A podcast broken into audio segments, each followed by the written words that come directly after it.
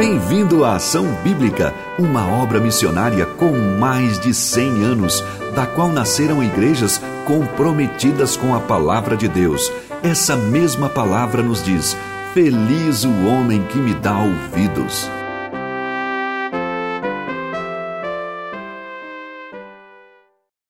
Abra, por favor, sua Bíblia em Marcos capítulo 11. Marco, perdão, Marcos capítulo 8, versículo 11 a 26. Marcos 8, 11 a 26. O título da mensagem de hoje é O que o coração não vê, ele não aprende. Eu tirei um pouco dessa, desse ditado aí que tem popular, mas é, é, dos versículos que nós leremos, principalmente na história dos discípulos míopes, Jesus questiona os discípulos: por que vocês estão compreendem? Vocês têm um coração endurecido? A gente já vai ler o texto, mas nós precisamos ter um coração que vê Jesus. E assim aprendemos sobre ele e vivemos essa fé salvadora. Vamos ler o texto bíblico? Vamos olhar para a palavra de Deus nessa, nessa manhã e em seguida nós meditaremos sobre os ensinos. Eu quero ler do versículo 10, eu sei que está aí na tela só o versículo 11, mas leia comigo do 10. Logo a seguir, tendo entrado num barco juntamente com seus discípulos, foi para a região da Dalmanuta. Agora o verso 11. Os fariseus chegaram e começaram a discutir com Jesus e, tentando, pediram-lhe um sinal vindo do céu. Jesus, porém, arrancou do íntimo do seu espírito um gemido e disse: Porque essa geração pede um sinal. Em verdade lhes digo que nenhum sinal será dado a esta geração. E deixando-os, tornou a embarcar e foi para o outro lado. Ora, os discípulos se esqueceram de levar pão e no barco não tinham consigo senão um só. Jesus os preveniu, dizendo: Fiquem atentos e tomem cuidado com o fermento dos fariseus e com o fermento de Herodes. E eles começaram a discutir entre si, dizendo: Ele diz isso porque não temos pão? Jesus percebeu isso e perguntou: Por que vocês estão discutindo sobre o fato de não terem pão? Vocês ainda não perceberam nem compreendem? Têm um coração endurecido? Tendo olhos, não veem, tendo ouvidos, não ouvem, não se lembram de quando parti os cinco pães para cinco mil, quantos cestos cheios de pedaços vocês escolheram? Eles responderam doze. E quando parti os sete pães para os quatro mil cestos cheios de pedaços vocês escolher, recolheram? Responderam sete. Ao que Jesus lhe disse: Vocês ainda não compreendem? Então chegaram até Betsaida e lhe trouxeram um cego e pediram a Jesus que tocasse nele.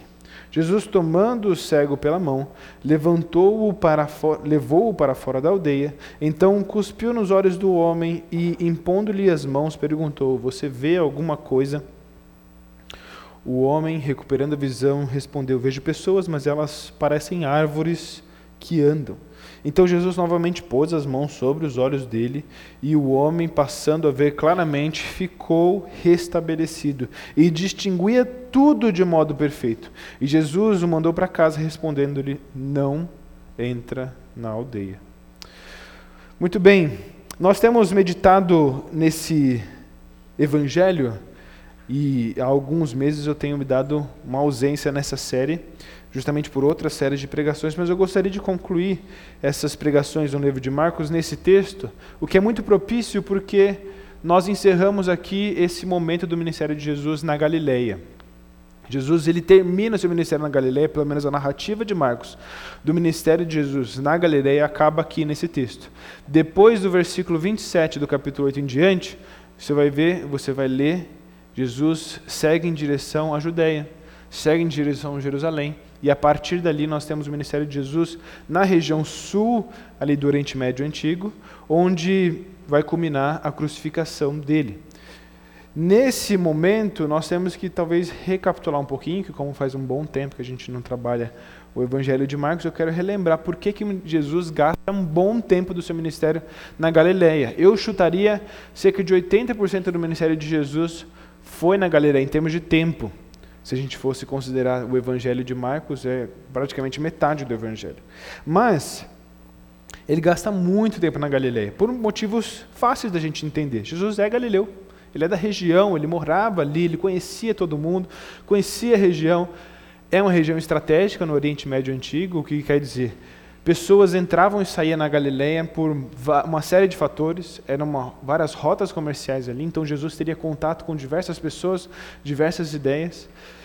Para mim, a Galileia é um celeiro de missionários. Jesus está formando missionários judeus naquele ambiente. Os apóstolos, depois de um período rápido, considerando o tempo de vida e ministério deles, um período rápido em Jerusalém, após a morte de Jesus, eles vão para todos os lugares. Alguns permanecem em Jerusalém por mais tempo que outros, mas boa parte, se não todos, eles se expandem e vão para regiões onde o evangelho não é conhecido. E esses homens, eles são missionários, são apóstolos, eles são mensageiros do rei. E como ser um missionário? Jesus ensina a ser um missionário a partir da Galileia, porque é uma região que tem muita gente diferente, uma região onde eles poderiam fazer viagens curtas e já conhecer culturas distintas. Se você desenhando porcamente ali o mar da Galileia, é, é, eu sou palmeirense, mas usar a expressão do porco assim nem, nem sempre é muito boa, né? Mas vamos lá. É, desenhe uma Galileia na sua mente, o mar da Galileia na sua mente. É, desenhe um peão, tá bom? A ideia de um peão. Do lado esquerdo, ou seja, do lado norte, sul, leste, oeste, do oeste da Galileia, é praticamente um lado judeu. Praticamente ali as cidades são comandadas ou tem muitos judeus ali. Do lado direito você tem uma diminuição disso. Do lado, do lado direito, do lado noroeste, subindo até embaixo, você tem uma progressão. Do lado noroeste, em cima, você tem mais judeus, mas ainda não é muitos comparado com o lado esquerdo. E vai descendo, vai descendo, vai descendo, você tem a região de Decápolis, e essa região de Decápolis é onde praticamente não tem judeu nenhum. Por que, que eu estou falando isso? Imagine Jesus tendo que ter uma escola de missões. Para onde ele vai? Ele vai para Galileia. Por quê? Em uma viagem de barco, ele está em cidades diferentes, culturas distintas, viajando, anunciando o evangelho para pessoas que não conhecem a ele. Então, ele está formando ali nos seus discípulos dentro do barco. E nas conversas que Jesus tem com os discípulos dentro do barco, que forma ali o coração missionário deles. Nesse momento, nós temos aqui Jesus, ele está na região de Decápolis, na região menos judeus, por uma série de fatores. Na última mensagem, se você quiser voltar, você pode ver isso. Ele faz a segunda multiplicação dos pães e viagem, e viaja para a zona oeste, para a zona oeste da, da Galileia, onde tem judeus. Só que nós temos aqui na nossa narrativa, prestar muita atenção nos movimentos de Jesus. O Evangelho de Marcos é, é muito assim. Ele sai de um lugar e vai para o outro, e cada movimento, cada ação de Jesus tem um significado muito forte para a gente entender o texto. Muito forte. Então, quando Jesus ele vai de novo, e pela última vez para essa região só de judeus na Galileia, nós temos uma narrativa rápida, simples e até estranha dentro do livro de Marcos que é justamente os fariseus confrontando Jesus. Nós não temos um, um, uma chegada de Jesus num porto. Nós não temos Jesus chegando numa cidade, como acontece em Betsaida. Nós não temos essa contextualização nenhuma da onde ele sai. A gente sabe que é naquela região ali, da Damanuta. E ali ele é confrontado por fariseus. Ali ele é questionado e a palavra aqui é tentado. Então eu queria ler com vocês esses dois primeiros versículos que nós lemos, o versículo 11 e 12, e nós vamos ver esse movimento de Jesus. De novo, cada leitura que nós vamos fazer, preste atenção nas palavras de Jesus e nas ações de Jesus, nos movimentos que ele faz. Versículo 11 diz: Os fariseus chegaram e começaram a discutir com Jesus, e tentando pediram-lhe um sinal vindo do céu. Jesus, porém, arrancou do íntimo do seu espírito um gemido e disse: Porque essa geração pede um sinal. Em verdade lhes digo que nenhum sinal será dado a essa geração. Quando Jesus, quando os fariseus agora aqui parece que são os protagonistas dessa micronarrativa, eles aparecem, eles vêm pedindo um sinal, pedindo um sinal do céu, um sinal divino. Para quê? Para provar tudo aquilo que Jesus anunciava, para provar quem ele era, quem ele anunciava que era. E agora eu quero trazer uma, uma verdade para nós que nos confronta, mas que é, é, nós precisamos conceber isso. A verdade é verdade independente de provas, certo? Jesus é o Filho de Deus independente de tudo. Ele é o Filho de Deus. No Antigo Testamento, um profeta ele era conhecido por ser verdadeiro, quando a profecia que ele anunciava se cumpria. Era assim que era é, é, é atestado o povo de Deus em Deuteronômio capítulo 18, não vou ler aqui agora, mas tem no versículo 21 a 22 do capítulo 18 de Deuteronômio, nós temos ali essa, esse ensino. Como é que você sabe que esse profeta é um profeta de Deus, um profeta da verdade? Nós sabemos a partir da profecia cumprida, daquilo que se cumpriu, da verdade. Um profeta de Deus, ele é verdadeiro. Então, nós não precisamos de um milagre para provar uma profecia daquilo que ela falou que vai acontecer. Não, precisamos de uma terceira ação. Jesus, ele é a verdade, ele não precisa de prova. O que aqueles fariseus estavam fazendo é pedindo um sinal de milagre mesmo. Faz uma cura, isso é para a gente ver. Tentando, e aqui é a próxima palavra que eu gostaria de gastar tempo, eles tentam Jesus. Essa palavra é usada outra vez ali no, no Evangelho de Marcos. Satanás, capítulo 1 de Marcos, Satanás ele tenta Jesus. No Evangelho de Marcos a gente não tem a narrativa dessa tentação, só tem essa afirmação. Se você for para Mateus e Lucas, você vai ver que Satanás ele tenta Jesus para que ele fizesse sinais e maravilhas e ele é, assumisse poderes e autoridades micro comparadas com a autoridade que ele de fato tem os fariseus, da mesma forma, querem isso, querem controlar Deus, querem controlar Jesus. Me prove então quem você é.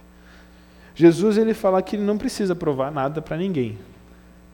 Ele, de fato, ele é Deus, ele não precisa provar nada para ninguém. Agora, essa afirmação de Jesus, ele fala, porque essa geração pede um sinal. Ele faz essa pergunta e diz: nenhum sinal será dado a essa geração. Isso me lembra de um povo um povo que está no deserto, e ele chega na terra prometida e recusa acreditar em Josué e Caleb. E aí, em Números capítulo 14, versículo 10 e 12, eu vou ler, acompanha comigo. Olha essa narrativa dessa história. Apesar disso, toda a congregação, ou seja, todo o povo, disse que Josué e Caleb deveriam ser apedrejados. Porém, a glória do Senhor apareceu na tenda do encontro a todos os filhos de Israel. O Senhor disse a Moisés: Até quando este povo me provocará? E até quando não crerá em mim, apesar de todos os sinais que fiz no meio dele? Vou feri-lo com pestilência e desertá-lo, e farei de você povo maior e mais forte do que este. Salmo 95 diz o seguinte: Ele é o nosso, ele é nosso Deus, e nós somos povo do seu pasto e ovelhas de sua mão. Hoje, se ouvirem a sua voz, não endureçam o coração como em Meribá, como naquele dia em Massá, no deserto, quando os pais de vocês me tentaram, pondo-me à prova. Vou parar aqui no capítulo Salmo 95, verso 9. Irmãos, os fariseus eram frutos de um povo que continuava a tentar a Deus, continuava a querer controlar Deus decidir por suas próprias mãos o que é certo e errado. Mas Deus, no caso aqui Jesus, na nossa história, ele sabe o que é certo e errado, ele sabe o que é verdade. E a verdade, ela não precisa ser provada, ela é verdade. Ela é verdade. Existem agora alguns sinais de aplicação, princípios que nós temos que trazer para a nossa vida. E, e, ao longo dessa narrativa, nós temos três histórias que vão nos ajudar a entender qual momento o nosso coração está diante desse Deus, diante dessa verdade que nos confronta. Os fariseus, eles estão cegos, completamente cegos, duros no seu coração. A mudança que Jesus pede dos fariseus, qual que é? É de credulidade. Creiam. Creiam pelo fato que eu sou Deus. Eu sou o filho de Deus. E eu sou o filho do homem profetizado em Isaías. Creia. E aqui eu faço esse apelo para cada um de nós. Creia em Jesus. Tenhamos fé nele. A obra de Jesus já está realizada, já é completa. Ele é o nosso Salvador. Creia nessa verdade. É só quando o seu coração deixa de ser endurecido, quando você se entrega e se encontra com Jesus, que você verá a verdade. Como o, o, o, o texto segue, nós temos que entender que Jesus ele faz um comprometimento aqui. Vocês não vão ver nenhum sinal. Vocês não vão ver nenhum sinal. E por isso ele parte. E a região, por isso que eu gastei um bom tempo de falar da, da, do contexto geográfico no início, ele sai de um lado do, do lago e vai para o outro oposto. Lembra que eu falei que do lado esquerdo, o lado oeste, você tem mais judeus? Ele fala assim: essa geração de judeus aqui não verá nenhum sinal. O que, que ele faz? Ele vai para o lado oposto, onde tem mais gentios. Ele parte, esse versículo 13, seguindo, diz o seguinte: eu vou só ler o 13 aqui, mas nós leremos em seguida os outros versos. E deixando-os, tornou a embarcar e foi para o outro lado. Do lado de lá, nós vamos ver que ele vai chegar em Betsaida. Betsaida na região norte, ali do lado direito do Mar da Galileia. Um, uma cidade muito plural. Ainda tinha muitos judeus, mas predominantemente gentílica. Jesus ele opera um milagre ali e já dando um spoiler daquilo que você já mesmo leu, o que, que ele faz? tira a pessoa da cidade, faz um milagre em secreto e fala para a pessoa: não entra na cidade. Jesus é coerente, ele fala assim: não, eu não vou fazer nenhum sinal para um judeu ver nesse momento. Não vou fazer. Agora não é a hora. Vocês não verão, vocês me rejeitaram. Vocês estão me abandonando. Não sejam como fariseus, que estão com o coração endurecidos. Via de regra, agora, via de regra, não é esse tipo de pessoa que a gente encontra numa igreja. Esse, esse é o tipo de mensagem que nós devemos anunciar para quem está fora. Infelizmente, a gente gostaria que, que igrejas estivessem repletas de pessoas de todos os tipos, até os não cristãos que estão sedentos para escutar a mensagem.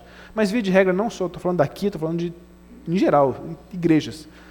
Realmente, elas atraem pessoas simpatizantes do Evangelho ou cristãos. Agora, eu gostaria de ler um texto bíblico seguinte que fala sobre os discípulos, que aí se encaixa muito mais conosco, muito mais no momento que a gente está.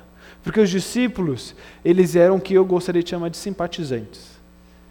De novo, a cruz não aconteceu ainda, todo o processo de salvação não estava pleno, não estava completo. Eles estavam tendo um relacionamento real com Jesus, mas eu gosto de pensar que os discípulos eles eram míopes. Se os fariseus eram cegos, os discípulos eles eram míopes, assim como eu que preciso de um óculos para ver bem, é, até que eu até que eu enxergo bem assim, mas como a Bia, por exemplo, minha esposa tem 17 graus de miopia, ela precisa do óculos para ver. Ela é bem míope mesmo. Então nós somos, talvez você seja como um, os discípulos estão nesse momento, simpatizando do evangelho. Vem na igreja, gosta dessa cultura cristã, lê a Bíblia semanal, participa da, da, da comunhão, entre aspas, cristã, almoçando junto, estando junto, tempos gostosos que vivemos juntos, louvando, cantando a Deus, mas você se engana. Você vive uma vida sem conseguir enxergar tudo que é Jesus. Vamos ler o versículo 14 em diante? Nós lemos que Jesus e os discípulos partiram então num barco. Agora o que acontece dentro desse barquinho a gente já leu, já conhece, mas eu gostaria de me atentar a algumas palavras de Jesus e esse movimento. Ora, os discípulos se esqueceram de levar pão, e no barco não tinham consigo senão um só. Senão um só.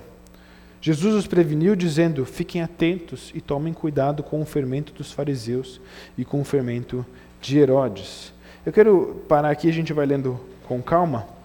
Os discípulos se esqueceram do pão a gente vai ver que essa, essa, esse fato desse esquecimento dos discípulos tem um significado muito maior. Você já leu essa história comigo agora, talvez você já tenha lido várias vezes essa narrativa, essa história, mas você percebe Como eu percebi na minha primeira leitura de que os discípulos, eles não só se esqueceram de um pão, eles se esqueceram do mestre deles. Eles esqueceram de quem estava com eles. As perguntas que Jesus faz depois, ele fala: vocês não lembram?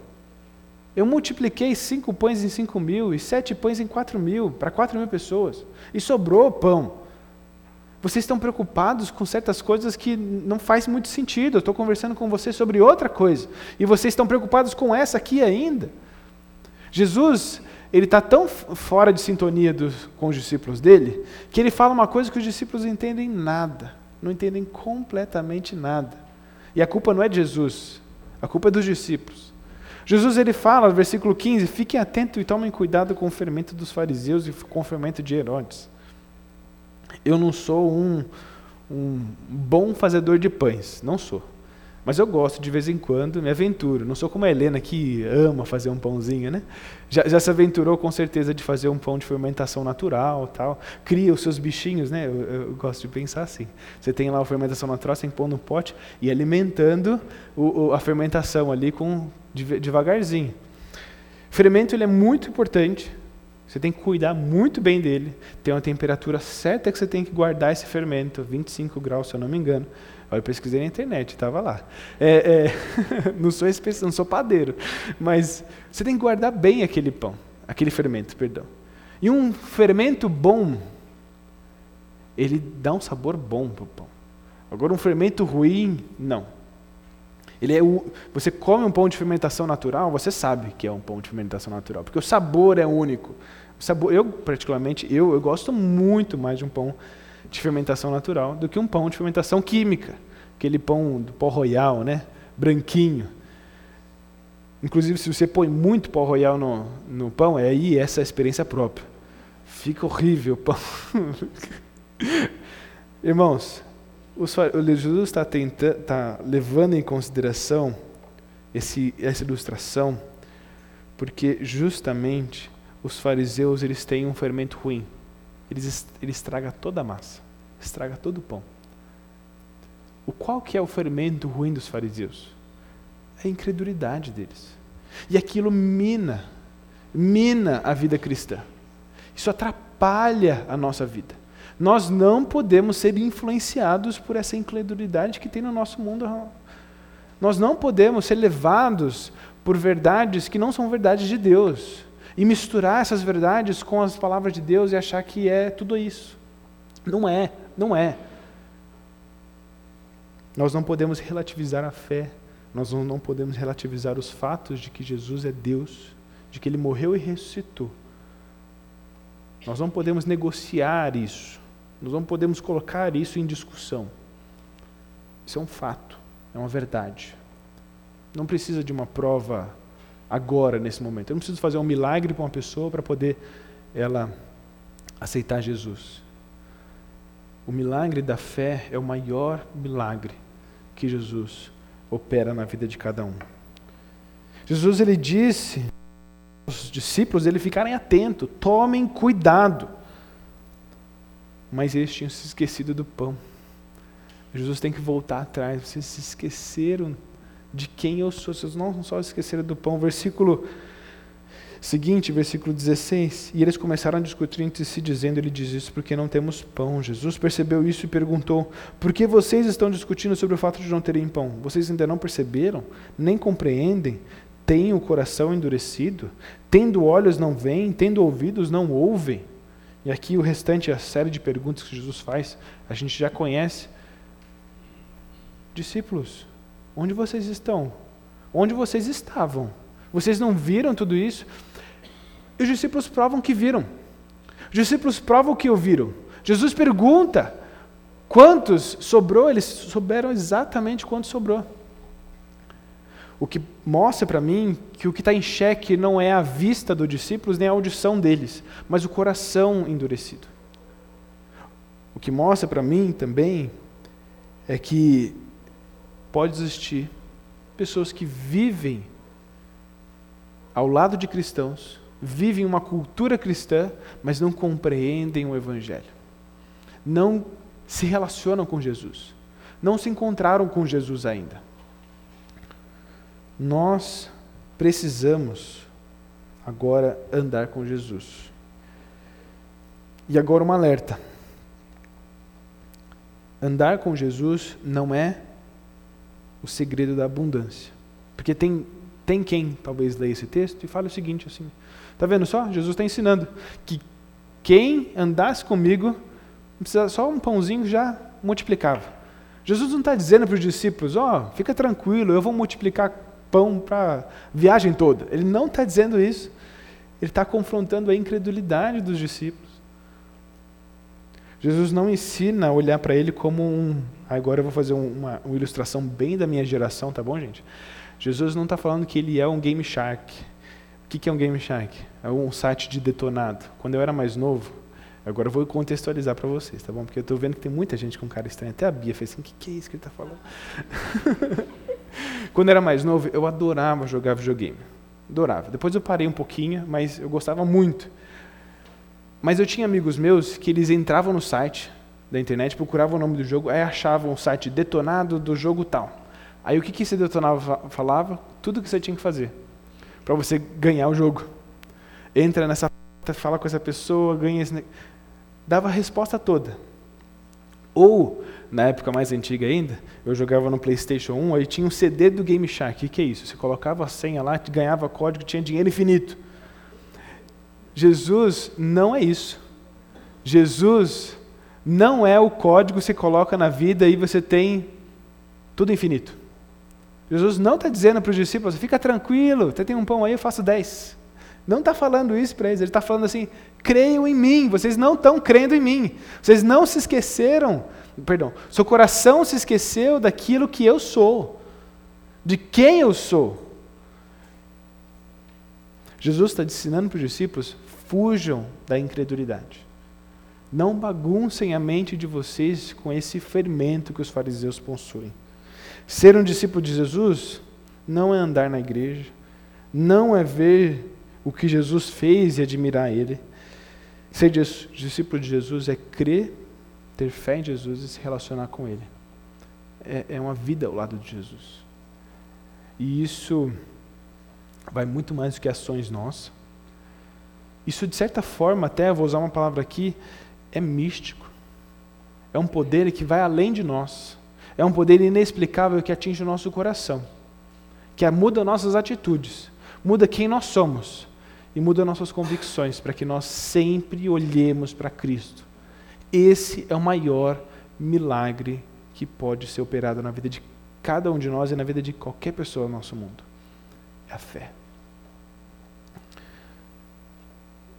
A multiplicação de pães, para mim, ela, tem, ela ganha um significado muito maior depois desse texto aqui. Porque Jesus não multiplica pães para alimentar pessoas com pães. Jesus multiplica pães para poder dar fé a cada uma dessas pessoas. Jesus ele quer nos alimentar de toda a fé.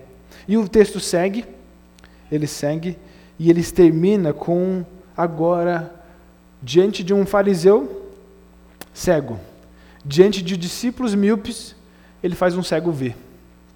Bonito, né? É, essa essa progressão. Eu peguei ela de um autor chamado Lightfoot, é um o sobrenome dele é esse. Se vocês procurarem, vocês vão achar a história e a narrativa dos evangelhos, é o livro dele. O cego, então, ele começa a ver. Versículo 22 a 26, a narrativa do cego é muito bonita, quero lê-la completamente. Então chegaram a Betsaida, lhe trouxeram o cego e pediram a Jesus que tocasse nele. Jesus, tomando o cego pela mão, levou-o para fora da cidade.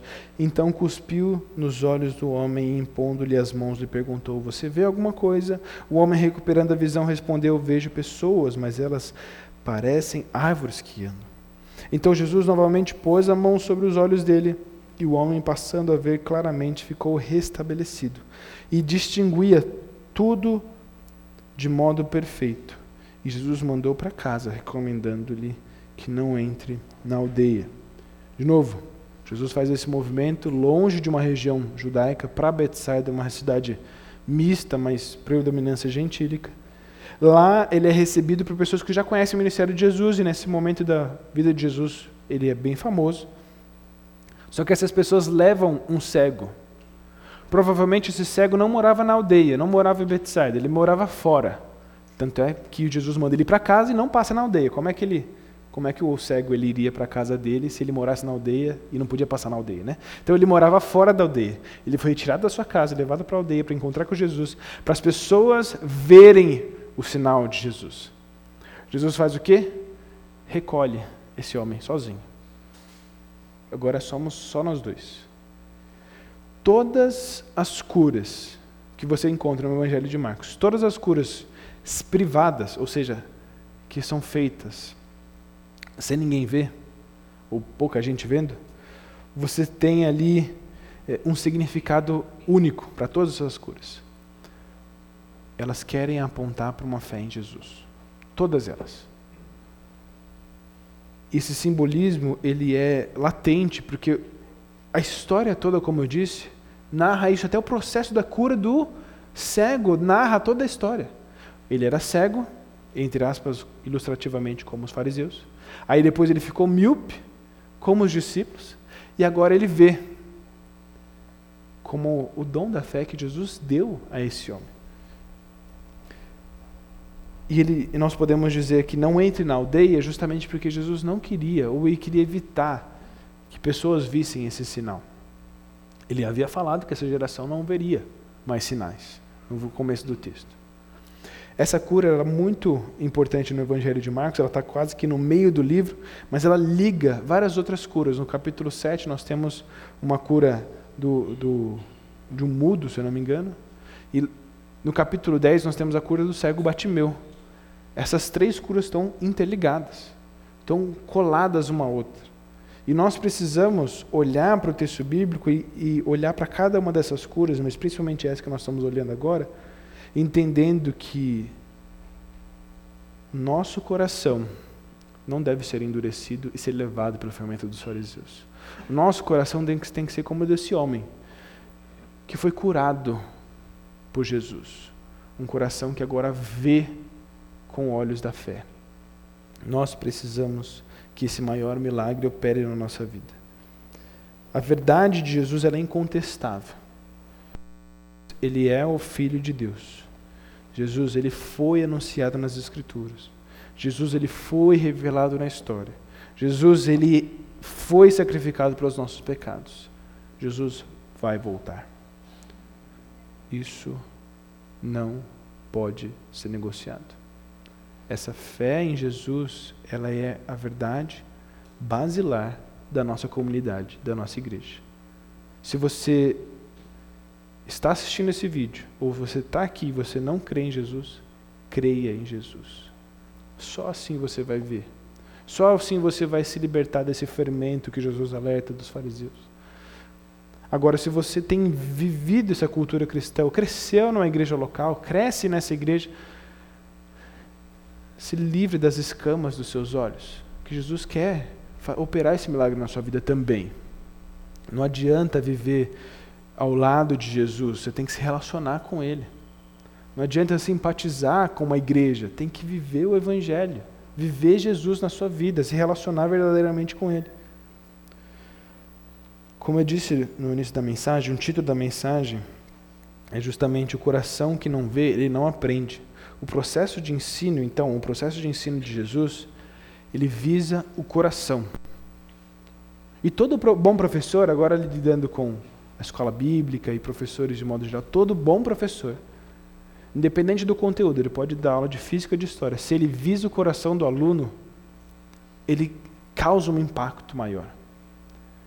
Eu mesmo tenho professores na minha história de ensino médio e também de ensino fundamental, que professores que me impactaram na minha vida.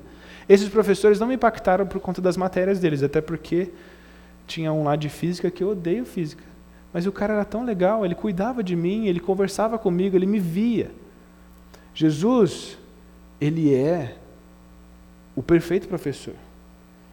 Ele quer tratar o nosso coração. Ele quer nos ensinar. Ele quer fazer com que o nosso coração veja a verdade. Uma aplicação para nós e encerrando o nosso tempo. Fuja de um coração endurecido não tenha um coração endurecido. Fuja da incredulidade que o mundo está forçando a gente a ceder. Fuja de um relativismo, fuja de pressões que não são conforme a palavra de Deus. Não tente mesclar uma coisa com a outra. Não tente aceitar ou, ou, ou abraçar ideais não cristãos. Não dá certo. A única e verdadeira verdade, ela é incontestável, inegociável, e é a verdade que Jesus é o Filho de Deus e morreu por cada um de nós para nos salvar. Essa é verdade, é a verdade que nos conduz em cada passo da nossa vida, inclusive daqui a alguns minutos numa assembleia. Que o Senhor possa nos acompanhar no nosso dia a dia e na nossa semana. Amém? Querido Deus, nós queremos louvar ao Senhor, agradecemos, ó Pai, a Ti pela fé. Deus, nós sabemos que o Senhor tem operado esse milagre na vida de tantos de nós, ó Pai, nós somos muito gratos ao Senhor. Ó Pai, obrigado porque o Senhor mostrou para mim a verdade, agora hoje eu vejo. Eu não vejo uma mentira, eu vejo a verdade, eu vejo o Senhor sentado no alto trono e resgatando a mim e aos meus irmãos, ó Pai. Muito obrigado. Que essa igreja, que a nossa comunidade possa ser marcada por essa verdade, por não negociarmos essa verdade, por não sermos levados por esse fermento da incredulidade. Pai, transforma a vida de pessoas aqui dentro para que elas sejam mudadas, seja elas totalmente incrédulas, sejam elas simpatizantes de uma igreja ou de um evangelho, mas que elas não sejam só alheios à tua verdade, mas que elas sejam envolvidos com ela. Para que assim como o cego foi encontrado pelo Senhor, nós queremos ser encontrados por ti também. Temos um relacionamento verdadeiro e real com o Senhor. Em nome de Jesus. Amém. Vamos louvar o Senhor.